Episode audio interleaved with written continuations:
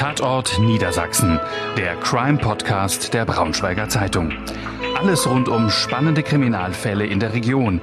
Wir blicken gemeinsam mit unseren Redakteuren auf die Hintergründe der spektakulärsten Verbrechen zwischen Harz und Heide. Liebe Zuhörerinnen und Zuhörer, ich begrüße Sie zu einer weiteren Folge unseres Crime-Podcasts Tatort Niedersachsen. Mein Name ist Bettina Tönes und ich spreche heute mit Katharina Lose, meiner Kollegin in der Braunschweiger Lokalredaktion, über einen noch gar nicht so lange zurückliegenden Fall. Der war für Braunschweig doch ungewöhnlich und hat für viel Aufsehen gesorgt. Es geht um eine Schießerei mitten in der Stadt, genauer gesagt auf der Luisenstraße im westlichen Ringgebiet. Katharina, schön, dass du da bist und uns darüber berichtest. Ja, vielen Dank für die Einladung. Am 17. April 2021, einem Samstag, fährt ein Straßenbahnfahrer so gegen 22.30 Uhr in der Linie 3 gerade vom Europaplatz Richtung Zyriaksring. Das Fenster an seiner Seite steht einen Spalt weit offen als er auf der Höhe des Atmax an der Luisenstraße einen Knall hört. Beim ersten Knall vermutet er noch einen Schaden an der Oberleiche, Glassplitter im Fahrzeuginnenraum. Diese Splitter spürt er auch an der linken Seite seines Halses und im Gesicht und er ist sich jetzt sicher, er ist da mitten in eine Schießerei hineingeraten. Liebe Katharina, was es mit diesen Schüssen auf sich hat, auch was das für psychische Folgen für unbeteiligte Opfer hat, hast du an vielen der 39 Prozesstage im Braunschweiger Landgericht selbst hautnah miterlebt. Und ich freue mich, dass du in unserem Podcast darüber berichten möchtest. Ich freue mich, dass du in unserem Podcast darüber berichten möchtest. Ähm, auf der Anklagebank vor der Jugendstrafkammer des Landgerichts saßen ja nach der Schießerei fünf Angeklagte in einem Parallelverfahren vor dem Schwurgericht wurde gegen vier weitere Männer verhandelt. Gegen einen zehnten mutmaßlich Beteiligten hat die Staatsanwaltschaft beim Landgericht schon Anklage eingereicht. Dieser Prozess soll im Herbst starten. Allein das Kriminalität. Katharina, mit wem haben wir es denn in diesem Fall zu tun? Ja, die Staatsanwaltschaft hat tatsächlich in der Anklageerhebung schon von Clankriminalität gesprochen.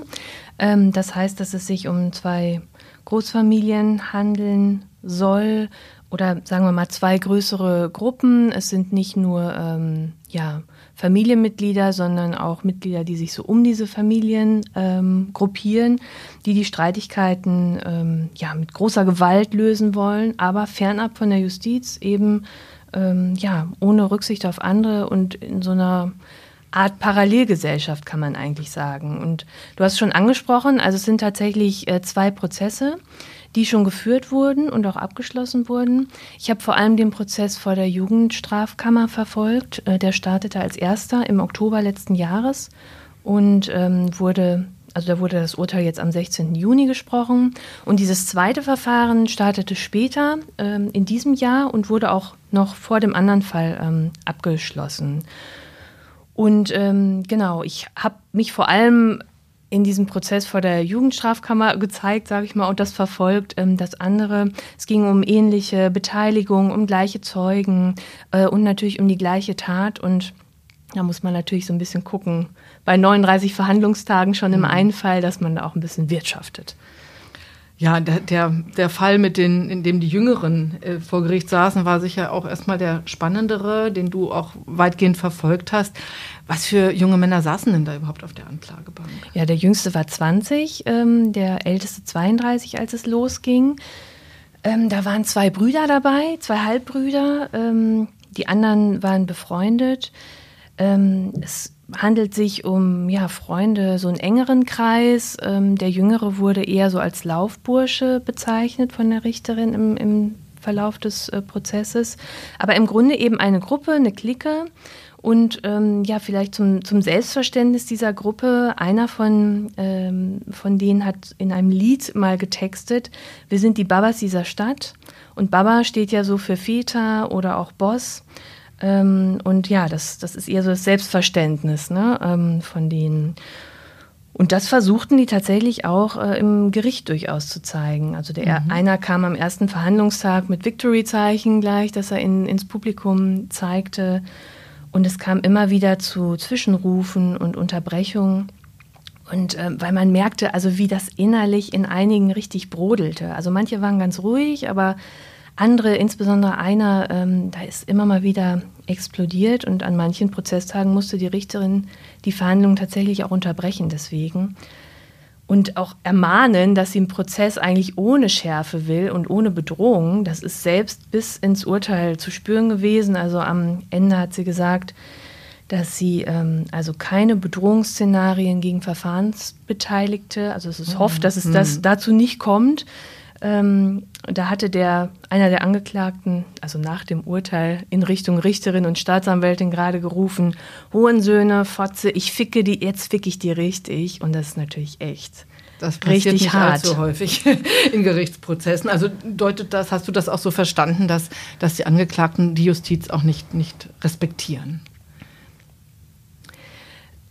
Sagen wir es mal so, also äh, nicht nicht jeder war so drauf. Also es waren manche auch sehr ruhig. Äh, einer wirkte auch wirklich ähm, und hat gar nicht, wirkte auch wirklich sehr geknickt ähm, und hat gar nicht viel gesagt. Wieder andere waren eben so drauf, dass sie sowas gesagt haben. Und da kann man wirklich sagen, nein, also die sitzen da und eigentlich wollen sie das nicht anerkennen. Also ähm, was, was da geurteilt wird über die.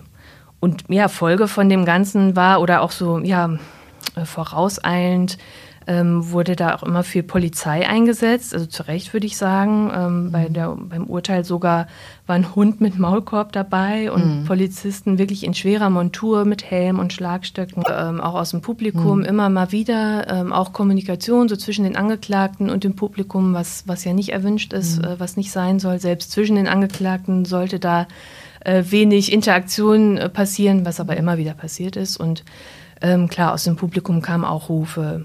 Äh, beim Urteil auch ähm, ganz verzweifelte teilweise, also von Angehörigen, die geschrien haben, nein, mhm. mein Sohn, ähm, das kann doch nicht sein. Also mhm. das ist natürlich die andere Seite auch. Du schon ne? an, dass es zu relativ doch äh, relativ hohen Freiheitsstrafen gekommen ist. Ähm, äh, die, die, ähm, die Jüngeren, es fand ja vor der Jugendstrafkammer statt. Äh, das heißt, ähm, es waren ja noch nicht alle erwachsen und da gelten ja andere Maßstäbe. Mhm. Ähm, wie ist denn da der Prozess verlaufen? Also ähm, man muss erst mal sagen, Jugendstrafrecht gilt eigentlich im Kern so für 14- bis 17-Jährige und kann ausgeweitet werden auf bis zu 21 Jahre. das hängt dann immer drauf, davon ab, wie so der Reifegrad ist oder ob es sich um jugendspezifische Taten handelt ähm, ob es Entwicklungsverzögerungen beispielsweise gibt. Und das wurde bei dem Jüngsten tatsächlich auch ähm, festgestellt. Also ein Jugendgerichtshelfer hat das ähm, so attestiert ähm, wegen dem Konsum von Marihuana und weil er noch bei der, seiner Mutter lebte und auch wieder zum Vater ziehen wollte danach und so.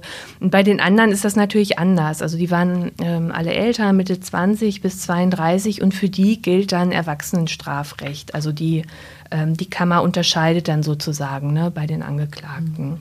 Inzwischen ist es ja durchaus üblich, dass, dass äh, Besucher von Gerichten erstmal durch Sicherheitsschleusen müssen und kontrolliert werden. Aber ich glaube, in diesem Prozess ähm, war die Sicherheit doch nochmal, du hast es ja schon gesagt, sehr erhöht. Wie hast du das denn erlebt? Wurdest du auch da durchleuchtet und gefilzt, bevor du den Gerichtssaal äh, betreten durftest? Äh, ja, also tatsächlich. Also man muss erstmal unten, bevor man überhaupt ins Gericht kommt, durch so eine Schleuse, Metalldetektor, einmal Tasche, Jacke abgeben, Gürtel, wie man das so vom Flughafen kennt, ne, die Sicherheitsvorkehrungen. Ähm, dann geht man durch, kommt also rein und oben vorm Saal ähm, gibt es dann nochmal einen Metalldetektor. Und drin, also wer reinkam, äh, wurde dann nochmal ähm, ja, abgetastet, wurde nochmal die, äh, die Tasche durchsucht, ähm, die meisten mussten auch die Taschen abgeben. Also ich durfte sie mitnehmen mit Computer und so, weil ne, als Arbeitsgerät. Ähm, aber viele mussten Aber auch wahrscheinlich abgeben. nur nach Presse, nachdem du den Presseausweis. Genau, mit Presseausweis. Es wurde auch jedes Mal den, der Ausweis kopiert. Äh, also die Personalien der Besucher wurden, wurden auch jedes Mal aufgenommen. Genau. Mhm. Und ähm, für mich als äh, Reporter heißt das natürlich ein bisschen mehr Zeit einplanen. Also am ersten Verhandlungstag hat mich das ein bisschen ja, geschockt. Äh, hm. Gut, dass ich eine halbe Stunde vorher da war, weil die habe ich auch wirklich gebraucht. Und gut, dass der Prozess dann noch ein bisschen später startete, ähm, weil ja, es einfach so viel Zeit in Anspruch hm. nahm. Ne? Hm. Und ähm, genau deswegen, sicher deswegen auch, ähm, sind die Prozesstage auch immer so mit einer Viertelstunde Verspätung gestartet, weil es einfach so aufwendig ist. Ne? Aber auch gut natürlich, dass einmal alle durchleuchtet waren. Kommen wir vielleicht mal auf den Fall selbst zu sprechen. Ähm, was ist denn über den Hintergrund bekannt geworden? Gab es da wirklich so etwas wie eine Familienfehde, wie es ja die Staatsanwaltschaft auch in ihrer Anklage angenommen hat? Also wie gesagt, Clan, Stichwort Clankriminalität. Genau, also ähm, man kann schon sagen, dass es diese zwei Gruppen eben gab. Ähm, natürlich gibt es einige Beteiligte, die das anders gesehen haben. Also wir hatten einen Zeugen, der hat gesagt, nee, eine Familienfehde gibt es nicht. Alle reden immer davon, aber das ist nicht wahr. Der wurde allerdings selbst im Parallelverfahren in gleicher Sache verurteilt. So, also man kann davon ausgehen, dass es tatsächlich über lange Jahre ähm, sich hingezogen hat, äh, dass es da irgend, irgendwann mal eskaliert ist. Man weiß nicht genau, wann. Ähm, wir wissen von Vorfällen, die bis 2016 so zurückreichen, also die auch Polizei bekannt sind und teilweise auch gerichtlich, ähm, dass ähm, ja auch von den Angeklagten Menschen verwickelt waren in, in Taten, die auch sich gegen die Gegenseite richten. Worum richt, es da jeweils ging, ist, ist das erörtert worden im, im Prozess? Um Warum die, die sich überhaupt bei den, bei haben. Den die anderen, sollen ja auch mal befreundet gewesen sein, ist das richtig? Ja, genau, das ist richtig. Ähm, also das ist nicht ergründet worden. Warum, also wie das anfing oder worum es da genau ging, ähm, das kann man nicht sagen. Das, einer von den ähm, Zeugen hat mal gesagt, ja, wir waren befreundet und dann hat es sich krass entwickelt, mhm. in Anführungsstrichen, mhm. also Zitat. Ja, das ist im Dunkeln geblieben. Es soll ja aber einen konkreten Auslöser am Tag der Schießerei gegeben haben. Da hat sich was in der Weststadt ereignet, das auch äh, mhm. Polizei bekannt wurde. Wir haben das auch in der Zeitung gemeldet. Vielleicht kannst du da mal berichten, was da passiert ist. Ja, genau. Also das wird tatsächlich als direkte Vorgeschichte zu diesem Fall am Abend gesehen, zu der Schießerei, als als Auslöser. Es ist da zu einer Schlägerei gekommen ähm, im El Elbe-Zentrum. Da gibt es einen Supermarkt, einen Rewe-Markt.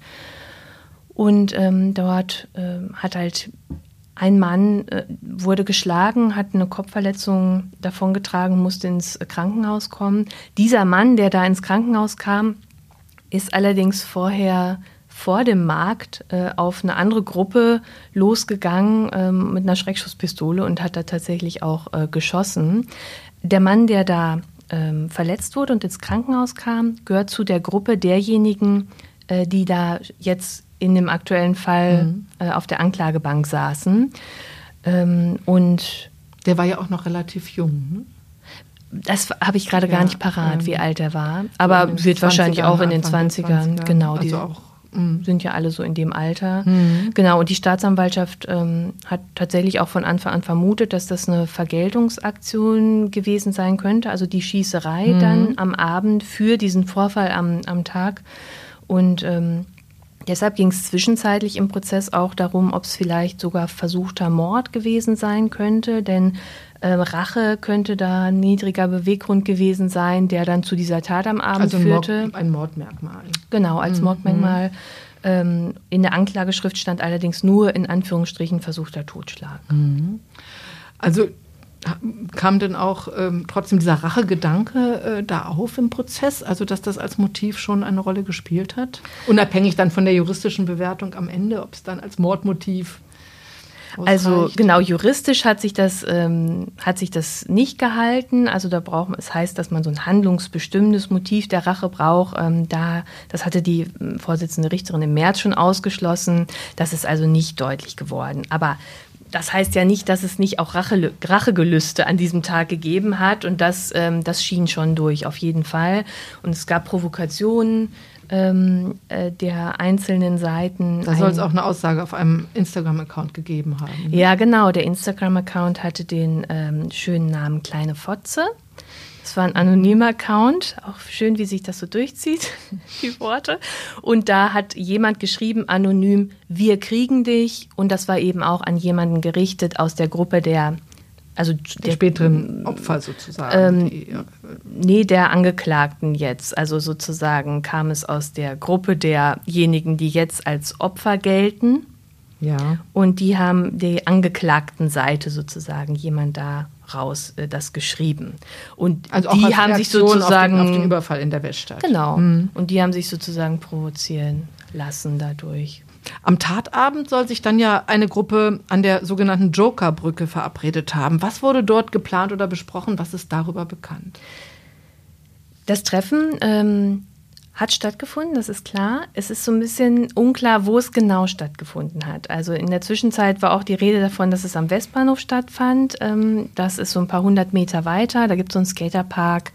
Ähm, genau. Und was genau da am Abend passierte, besprochen wurde, weiß man nicht. Es ist klar, es haben sich da Leute getroffen ähm, und einige sind von dort aus dann zur Luisenstraße gezogen, also dem späteren Tatort. Also klar war, man hat sich dort sozusagen zusammengerottet, um irgendwas zu tun, um sich irgendwie zu wehren, zu rächen, äh, wie auch immer. Ja, also natürlich, warum jetzt genau? Also irgendwie, hm. das blieb auch im Dunkeln, aber ja, also man hat sich da, man hatte das Bedürfnis, irgendwie zusammen zu sein. Wahrscheinlich hat man das besprochen. Es hat niemand gesagt, ja, wir haben dann das und das da besprochen. Mhm. Das ist nicht gesagt worden, aber ja, von dort aus ging es dann los. Mhm. Ob jetzt Jokerbrücke ein paar hundert Meter weiter, also von diesem Ort da im Westen. Ja. Also wir nähern uns jetzt ja auch zeitlich der Schießerei. Hat sich im Prozess ein klares Bild gezeigt, was an jenem Abend dann auf der Luisenstraße geschehen ist, wie es dort weiterging? Ja, so ein großer Knackpunkt ist, ähm, der in den zwei Verfahren auch nicht geklärt werden konnte, ist, wer tatsächlich geschossen hat. Mhm. Äh, man ist mal davon ausgegangen am Anfang, dass es vier Schützen gegeben haben könnte. Das hat sich aber nicht bestätigt. Also man geht jetzt von einem aus. Und, ähm, ist aus einer Waffe geschossen worden oder aus mehreren? Ja, also das wurde aus einer Waffe geschossen. Ähm, die Patronen haben das sozusagen gezeigt. Die Waffe ist aber nicht aufgetaucht. Mhm. Also äh, Genau, und der ähm, eigentliche Schütze eben stand noch gar nicht vor Gericht. Es ist jetzt jemand ähm, angeklagt, ein mutmaßlicher Schütze, ähm, aber eben in den zwei Verfahren ging es, ging es natürlich darum, wer geschossen hat, aber das hat sich nicht bestätigt, dass es einer von denen war. Ähm, genau, an dem Tag gilt diese Körperverletzung am Nachmittag, über die wir gerade gesprochen haben, eben als Vorgeschichte. Und diese Nachricht darüber soll sich dann wie so ein Lauffeuer ausgebreitet haben, hat die Vorsitzende Richterin nachher in der Urteilsbegründung gesagt, ähm, in dieser Gruppe. Und dann äh, hat, hat es ein Treffen gegeben am Klinikum Hollwedestraße, wo der Verletzte behandelt wurde. Und da sollen auch vier der Angeklagten gewesen sein. Und die hätten dann vereinbart, sich später wieder zu treffen, um das Vorgehen zu besprechen. Zur Jokerbrücke soll einer der Angeklagten den Mann mitgebracht haben, der die Waffe bei sich hatte. Also der, der jetzt bald, ähm, also der angeklagt wird und bald vor Gericht steht ab Herbst. Er sollte schießen und wem die Waffe gehörte, konnte aber nicht ermittelt werden. Weitere Waffen waren dann Knüppel, Macheten, hatten andere dabei, die dann später involviert waren in das, in das Geschehen auf der Luisenstraße. Die sind da nicht einfach hingefahren alle, sondern einer ist vorgefahren und hat ausgespäht ob die denn schon da waren. War man denn verabredet oder wusste man, dass sie dort auftauchen werden? Also die gegnerische Gruppe? Die, also ein, äh, es wohnen welche dort an dieser Adresse. Also man lauerte ihnen sozusagen. Wusste man, auf. genau. Und äh, das wurde sozusagen ausgespäht. Und derjenige hat dann Bescheid gesagt, als er die sozusagen entdeckte dann. Ja, die Gegenseite war aber auch irgendwie schon klar. Also der war auch schon klar, dass irgendwas passieren sollte. Die ähm, hatten sich in einem, einem Ort getroffen und waren dann mit einem Auto ähm, von einem Unbeteiligten eigentlich zu dem Haus an der Luisenstraße gefahren, um sich ein bisschen, sag mal, unsichtbarer zu machen, was gar nicht funktioniert hat. Also sie wurden trotzdem entdeckt. Und ähm, ja, dann gab es zwei Tatkomplexe, kann man eigentlich sagen. Es wurde zweimal ähm, geschossen. Es gab so zwei Schussabfolgen. Ähm, die Richterin hat das alles detailliert aufgeschlüsselt, aber das ist mhm. wirklich so umfangreich. Es sind fünf Angeklagte mhm. ja ähm, in diesem einen Fall schon. Und wer jetzt was von den fünf Angeklagten gemacht hat, wo er war und wie, das würde jetzt im Podcast sprengen. Klar ist, ähm, es ist also zweimal zu mehreren Schüssen gekommen und die Polizei hat später acht Patronenhülsen gefunden. Aus der Gruppe der Angeklagten wurde ein Fahrzeug zunächst beworfen mit einer Flasche und ähm, ja, es gab Rufe, Hurensöhne, bleibt stehen, wir ficken euch, dreh dich um und stirb wie ein Mann. Und es fielen eben Schüsse und ähm, die Schüsse, die fielen, trafen unter anderem ein Auto der Gegenseite von hinten, eine Hauswand, einen Mülleimer und eben die vorbeifahrende Straßenbahn, über die mhm. wir ähm, gesprochen haben. Also eine haben. hochgefährliche Situation war das ja, ne? Also ja, ja, da hätte ja Fall. auch äh, der Straßenbahnfahrer beispielsweise getroffen werden können. Genau, der hatte Glück, die, weil die Scheibe so dick war. Also die Kugel hat das Glas nicht durchschlagen können.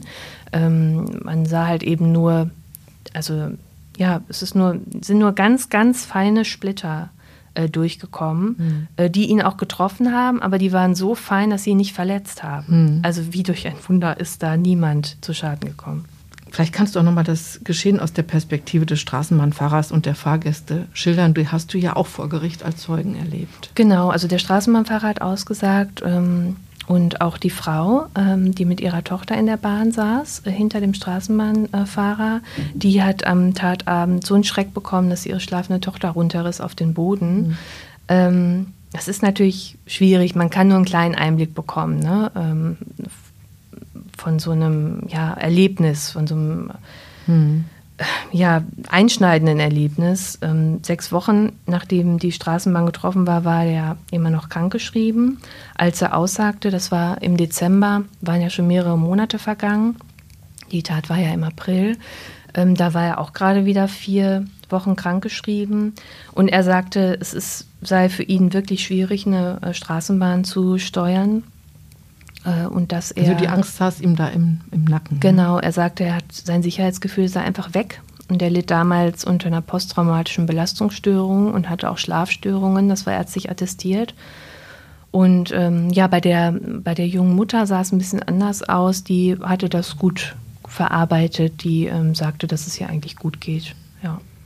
Aber das zeigt ja auch, welche, Psych welche psychische Folgen das zum Teil eben für eigentlich Unbeteiligte hat, die dann zufällig in so einen Geschehen da involviert werden.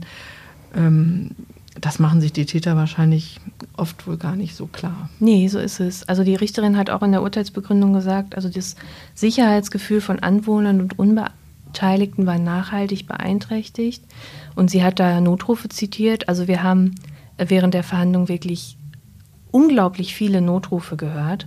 Und ähm, einer sagt halt einfach nur schlicht, ich habe Angst. Hm.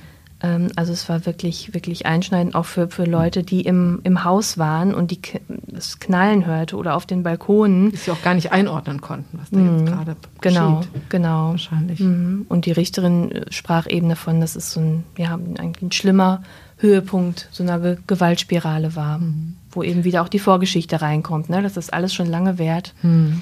Ja. Wurden denn die Täter noch vor Ort gestellt oder wie ging das weiter? Oder sind die da alle in alle Richtungen wieder verschwunden? Ja, teils, teils. Also die Polizei war erstmal ähm, alarmiert, kann man sagen, durch diese Vorgeschichte am Nachmittag in dem Supermarkt. Also die haben, ein Polizist hat später ausgesagt, wir haben uns schon gedacht, dass da noch was kommt und die waren da wachsamer und auch verstärkt unterwegs auf den Straßen, denn die Namen äh, der Familien sind bekannt. Also wirklich mhm. jeder Polizist ähm, kennt die sozusagen, der in dem, dem Gebiet unterwegs ist. Ähm, am Abend konnte ein Verdächtiger noch direkt festgenommen werden. Am Sonntag, dem Tag danach, ähm, dann zwei weitere. Das Spezialeinsatzkommando Niedersachsen fasste die. Ein weiterer war nach Potsdam geflohen und äh, stellte sich dann der Polizei. Und der Jüngste kam erst später in Untersuchungshaft. Die, die Polizei war während der Ermittlungen auf ihn gekommen. Da hatte auch jemand noch die Kleidung gewechselt. Ne? Es ist ja auch, wenn jemand schießt, dann äh, gibt es ja auch Schmauchspuren an Händen, an Kleidung. Das ist ja für die Ermittlungen manchmal ganz, ganz wesentlich, um, um Feststellungen zu treffen, wer einen Schuss abgegeben Mhm, hat. Genau. Ja, der zum Beispiel, der nach Potsdam geflohen äh, ist, der, der hat sich ja später erst gestellt, nachdem er seine Kleidung äh, gewechselt hatte. Ähm, die Schmauchspurenauswertung ergab nichts, ähm, nichts Stichhaltiges und ist natürlich auch ein ja, Hinweis darauf, dass von denjenigen möglicherweise, also ja, keiner geschossen hat. Sie wurden ja deswegen auch nicht verurteilt. Es steht ja jemand anders noch vor Gericht. Deswegen. Du hattest das schon angedeutet, liebe Katharina, aus deiner Berichterstattung über den Prozess geht es auch hervor, dass sich die Angeklagten vor Gericht teilweise da offenbar sehr respektlos verhalten haben. Wie hast du denn dieses Verhalten wahrgenommen? Genau, also die waren ja ganz unterschiedlich drauf. Ne? Einige waren ruhig und andere, da gab es dann diese Explosionen. Und ja, wenn die Vorsitzende Richterin, Polizistinnen und Polizisten und die Staatsanwältin da auf, aufs Gröbste beschimpft werden, wir haben die Worte ja gehört, äh, da macht das natürlich auch was mit einem. Ne? Und gerade wenn man im Publikum sitzt und, ähm, und die Kumpels der Angeklagten da so um einen rumsitzen, ähm, ja, ähm, Ja, Wie hast du dich denn da gefühlt? War das schon auch für dich bedrohlich? Oder? Bedrohlich nicht, nein. Nee, nee, das nicht. Aber ähm, ja, am Anfang war es ein bisschen komisch und mit der Zeit, also dann gegen, äh, nach ein paar Terminen ging das dann besser. Ne? Das, ähm, ja. Aber klar, ich meine, die kommunizieren natürlich auch mit ihren, mit ihren Leuten da im Publikum und so. Man sitzt dann so, mitten, mittendrin, mittendrin. ne? ähm, ja, das ist dann manchmal schon ein bisschen komisch, aber man, ähm, ja, man gewöhnt sich dran.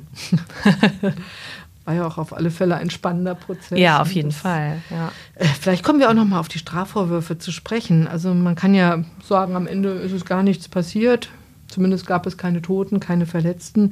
Also trotzdem standen ja lange Freiheitsstrafen im Raum. Vielleicht kannst du das noch mal erläutern, warum? Mhm. ja, nicht viel passiert ist gut. Ne? Also ich wollte an einem Abend da nicht unterwegs ist gewesen richtig, ja. sein. Mhm.